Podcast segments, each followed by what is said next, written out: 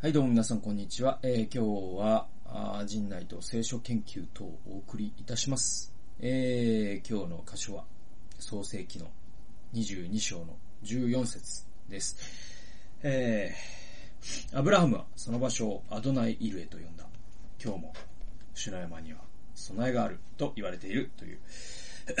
これもうね、あの、有名な箇所でございます。えー、っと、まあ、アブラハムにですね、約束の子であるイサクが与えられましたよ。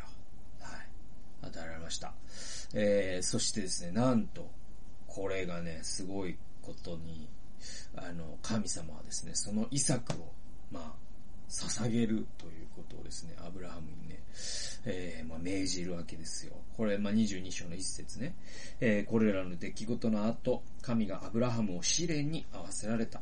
神が、あ神が彼にアブラハムよと呼びかけられると、彼は、はい、ここにおりますと答えたと。ね。で、神は仰せられたあなたの子、あなたが愛している一人子イサクを連れてエリアの地に、あ、ごめんなさい、モリアの地に行きなさい。そして、私があなたに告げる一つの山の上を、上で、彼を全焼の捧げ物として捧げなさいっていうね。これが、まあ、もうね、なんてことを神様はおっしゃるんでしょうっていうことですよね。もう今だったらもう、殺人罪ですよ。今じゃなくても、いつでも殺人罪ですよ、これは。えーっと、もう児童虐待ですよ。ね。えー、はい。傷害致死ですよ。ね。えー、だけど、うんと、これがね、まあ、すごい有名な話なんでね、皆さんもご存知だと思うんですけど、だこの頃の、じゃあイサクって何歳ぐらいだったかというと、まあ少年なんですよね。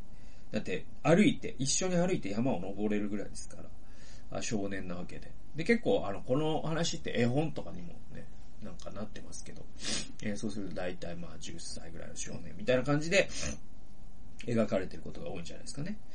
えー、それで、まああの、ね、旅に出るんですね。翌朝早く、アブラハムはロバに蔵をつけ、二人の若い者と一緒に息子イサクを連れて行った。アブラハムは全焼の捧げ物のために焚き木を割った。こうして彼は神がお告げになった場所へ向かって行ったと。だから、ね、もう翌朝も早く、そその翌日にね、行動に移すと。やっぱこれがやっぱ、アブラハムの凄さというか。じゃあ、アブラハムってね、まあ、完璧な人間ではないというのはね、いろんな嘘をついたりしてますから。えだけど、いや、な、じゃあ、アブラハムの何をもって、その我々は、ね、えユダヤ教、キリスト教、イイスラム教の、ね、信仰の父ですよ。ね、この三大宗教の信仰の父とされる、このアブラハムが、なんで、じゃあ、信仰の父たるかというと、やはりこの従順さというか、素直さというか、あと行動の迅速さというか、だから、ね、そのテラが死んだ後に、あなたの父の家、ね、故郷を離れて旅立ちなさい。私、私が示す地に行きなさいって言った時に、まあね、何を言ってるんだと、周りも言ったかもしれないし、奥さんも、ついに主人は気が狂ったかと思ったか、思われたかもしれない。えーでもですね、彼は神に言われたら、もうその翌日には旅立つ人なんですよ。で、これもそうじゃないですか。ね。こんなもん奥さんに絶対相談してないですよね。これしたら、もう、アウトだから。あの、はい、旅立てませんから。はい、はい、はいはい。えー、ね。だって、サラよと、ちょっと、ね、主がイサクを、あの、まあ、捧げろと言うんだよ。まあ、平たく言うと、まあ、殺せってことらしいんだよ。って、サラってアブラハムが言ったら、あの、あ、そうなの言ってらっしゃいとは言わないですよ、サラは。ね、だから、相談せずに行ったでしょ。ね。まあ、だからこそ、早朝に旅立ったのかもしれないですよ。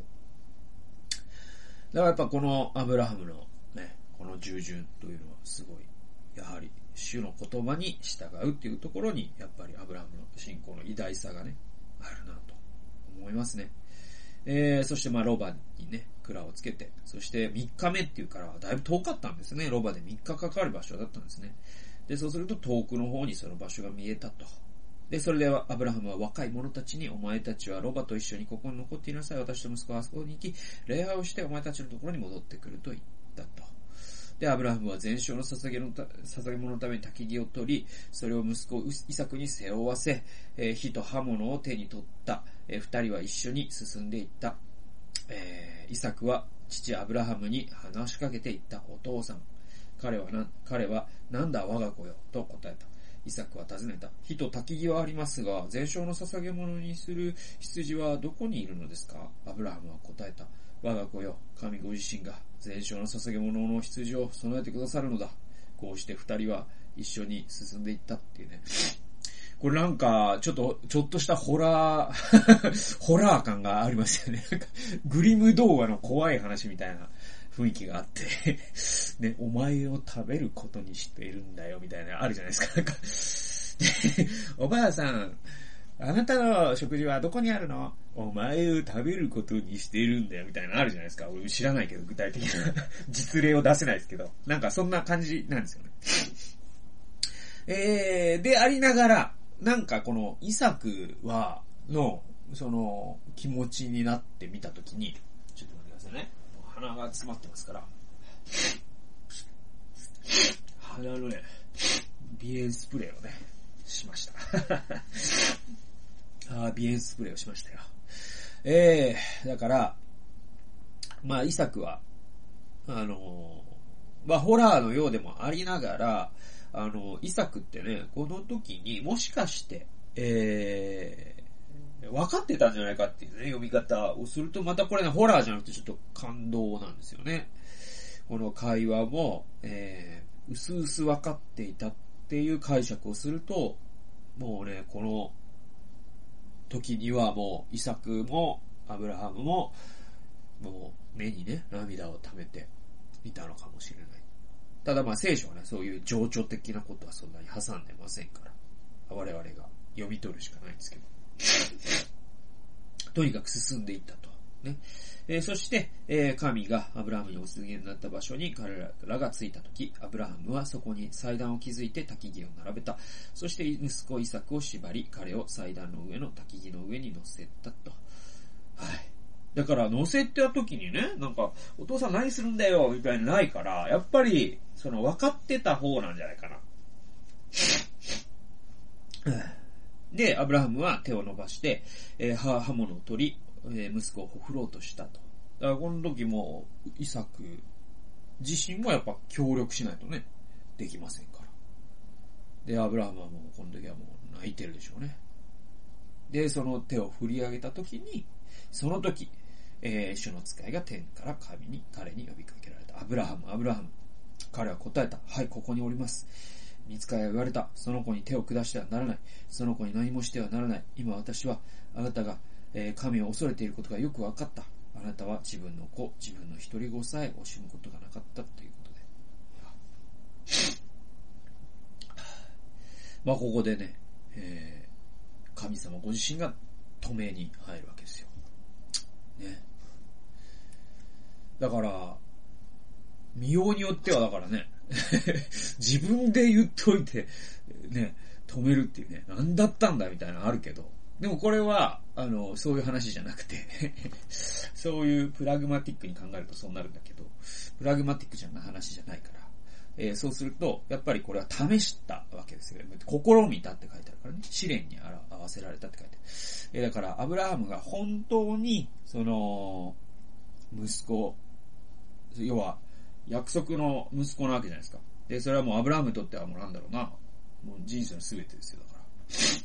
で、それと、神に従うということを天秤にかけたときに、ね、息子よりも神に従うということの方が重いっていうことを、まあ、アブラハムは行動で、この試験に合格したわけですね。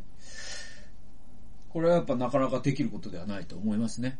で、まあ、自分の子供とかで例えるのはまあ、非常に難しいですよね。だって、神様が、じゃあ、あなたの子供を捧げなさいというか、殺しなさいみたいなおっしゃるわけがないから、えー、なかなか難しいですけど。でも、なんだろうなただね、その、ティモシー・ケラーの、えー、偽りの神々というね、本にも書いてあるけれども、偶像というのは神以上に、神が占める場所にあるもの、神が占めるはずの場所の心の場所を占めているもの全てなんだっていう、え、定義をするならば、え、それは、時にはあなたの、ね、信仰とか、あなたがクリス、いいクリスチャン生活をすることという偶像もあるし、あなたのね、素晴らしいクリスチャンホームという偶像もあるし、あなたの配偶者も偶像になるし、え子供も偶像になるし、えお金も偶像になるし、仕事も偶像になるし、え教会だったら、教会のね、牧師だったら、その、牧師という仕事が偶像になることもあるんだよっていうことを言ってるわけですよ。ね。で言うと、なんていうか、それを捧げるっていうのは、なんか、じゃあ仕事を辞めるとかね、そういう直結する話ではないかもしれないけど、どうしてもそれに囚われてしまうものって人間ってあってね。なんでしょうね。それは、その多くのものは良きものだったりするわけですよ。ね。まあ、イサクの場合もそうですけれども。でも良きものが最も良きお方の位置を占めてしまうと、それはその途端偶像になってしまうから、それと神様をどっちを選ぶんだいっていうのは、やっぱりいつも僕らは試みられるわけですよね。まあ多くの大人にとっては仕事というのはすごく大切なことで。で、例えばそれがじゃあ、もうそのね、大切を通り越して、もう、あの、ワーカホリックというかね、もう仕事が一番になっちゃっていて、で、えー、じゃあ、家族をおろそかにしていたり、ね、神を礼拝することをおろそかにしているとき、えー、じゃあその仕事というものをある程度犠牲にしても、やはり神、そして神が大切にせよと言っている、ね、妻とか子供、家族を大切にするために仕事の一部を犠牲にするっていうのは、ある種のまあ遺作を捧げるような行為になるかもしれません。はい。で、逆にね、家族とか、そういったものが空像になっていて、本当になすべきことをなせていないのならば、あね、その、自分は、自分の家族、理想的な家族という理想像を、ある種手放して、えー、そして行く必要、ね、その、やるべきことに、えー、エネルギーを傾ける必要があるかもしれません。はい。だから、その、それが何であるかにせよ、えー、それ以上に それが良きものであるにしても、最も良き方の位置を占めているとしたら、もうそれはすでに偶像になるんで。で、えー、まあ、アブラムにとっては、そのイサクという子供と、その神というお方、あというものを天秤にかけたときに、イサクよりも神を取るんだっていうことが、アブラムには試されたわけですよね。はい。で、まあ、これは結構、ね、子育てで、まあ、特に母親は多いのかなと思うんですけど、まあ、もちろん父親もあるかもしれませんが、その、子供が大切だっていうのは当たり前だし、で、子供が大切だっていうことに誰も反論できないし、でも誰も反論できないロジックって危ないんですよね。ね。えー、っと、それってある種の思考停止になっちゃうから、あのー、あと便利だからね。便利で強力なロジックって危なくて。だから子供を大切にするなんてことに誰も否定できないしさ、それを言われちゃったらもう誰も反論できないじゃないですか。ね。えー、それを盾に実は子供がもう偶像になっているんだけれど、でもそれを、いや、子供は大切なのは当たり前だっていう形で押し通してしまうと、それはむしろ、一周回って子供を大切にしてないことになっていたりするんじゃないかなと僕は思います。というのは、うんと、子供を本当の意味で大切にしようとすると、子供は2番目じゃないとダメなんですよね。神の次じゃないとダメなんですよ。で、もっと言えば夫の次じゃないとダメなんですよ。はい。これはもう順番があって、あの、家族っていうのは、夫、僕が、だったら、妻が1番で子供が2番じゃないとダメなんですよ。で、奥さんだったら、夫が1番で子供が2番じゃないとダメなんですよ。子供が1番で夫が2番っていうのは子供を大切にしてないことなんですよ。はい。これはもう家族というもののシステムに関わるんで、そういうもんなんですよ。ね。で言うと、やっぱりその子供というものを一旦手放して神を大事にすると、あ、やっぱりね、えまず聖書は子供の前に、え夫婦というものをね、家族の柱として成してて、妻には夫を愛しなさいと書いてあるんだから、あ子供の前にまず夫だな。っていう、そういう心の中での手放しを行うことっていうのも、このアブラハムのね、遺作を捧げた行為に通じるかもしれませんよね。はい。で、えっと、続きを読んでいきますと、で、アブラハムが目を上げてみると、見よ、一匹のお羊が角に、えー、お羊が角を藪に引っ掛けていた。アブラハムは言って、そのお羊を取り、それを自分の息子の代わりに全焼の捧げ物として捧げた。アブラハムはその場所をアドナイイルエと呼んだ。今日もその主の山には備えがあると言われていると。はい。これがね、あのこのアドナイイルエっていうのはですね、主が備えてくださるっていう意味なんですよ。あるいは主が見てくださるっていう意味でもあるそうです。これ脚中に書いてあります。で、えっと、だからアブラハムはそこで主が備えられたから、ここの場所を主が備えると呼ぼうって言ったわけですね。はい。で、えっと、まあね、あの僕のメモに移っていくと、アブラハムは神にね、えー、自分の一人子であるイサクを捧げるように命じられ、モリアにある山を登った8節でイサクに生贄はどこにあるのですか？と聞かれ、アブラハムは、我が子よ、神ご自身が全焼の捧げ物の羊を備えてくださるのだ、と答えた。そしてそれは、アブラハムがイサクに手を下す直前に現実となった。つまりそのね、お羊が角を引っ掛けたわけですよ。ね。で、ちなみにこのお羊っていうのがまさにそのイエス・キリストの予表だって言われてるんですよね。うん。つまりその、見よ、神の、あ、見よ、世の罪を取り除く神の子羊ってね、バプテスのマのヨハネがイエス様を見つけた時に言ったわけじゃないですか。で、それって、えっと、アブラハムのことを意識しているわけですよ。え旧約に依拠し、あの、基本的に新約聖書でなされる発言ってほとんど全て旧約に依拠してますから。ね。で、バプテスマのヨハネも旧約読んでます。旧約を踏まえて、えー、あの、アブラハムがイサクを捧げようとした時に、ね、えー、神が羊を備えてくださったような羊を神はいつか用意すると。イザヤ書にも書いてあります。で、それをバプテスマのヨハネは、あ、あれがそうだっていうことを指摘したわけですよね。えだから、この羊っていうのはまさにイエス・キリストの予表と言われる、まあ、あの、神学用語で言うところの予表なんですよ。ね。で、この時、えー、前章のハガルへの備えとの類似性がある。これ面白いですよね。だから、気づいたってあるんですよね。だから、だから、なんだろう、そのもう手を振り上げてる時にそのお羊を言ったわけですよ。なんか、ね、神が天から声がした時に、パッてなんか、あの、UFO みたいになんかあの、テレポーテーションみたいにいたんじゃなくて、もうずっといたんです。ずっといたんですよ。ね。あの、お父さん、生贄はどこにあるんですか？みたいなこと言ってる時もいたんです、そこに。引っ掛けてたんですよ、ずっと。羊はずっと引っ掛けてた。だけど、アブラハムもイサクも気づかなかった。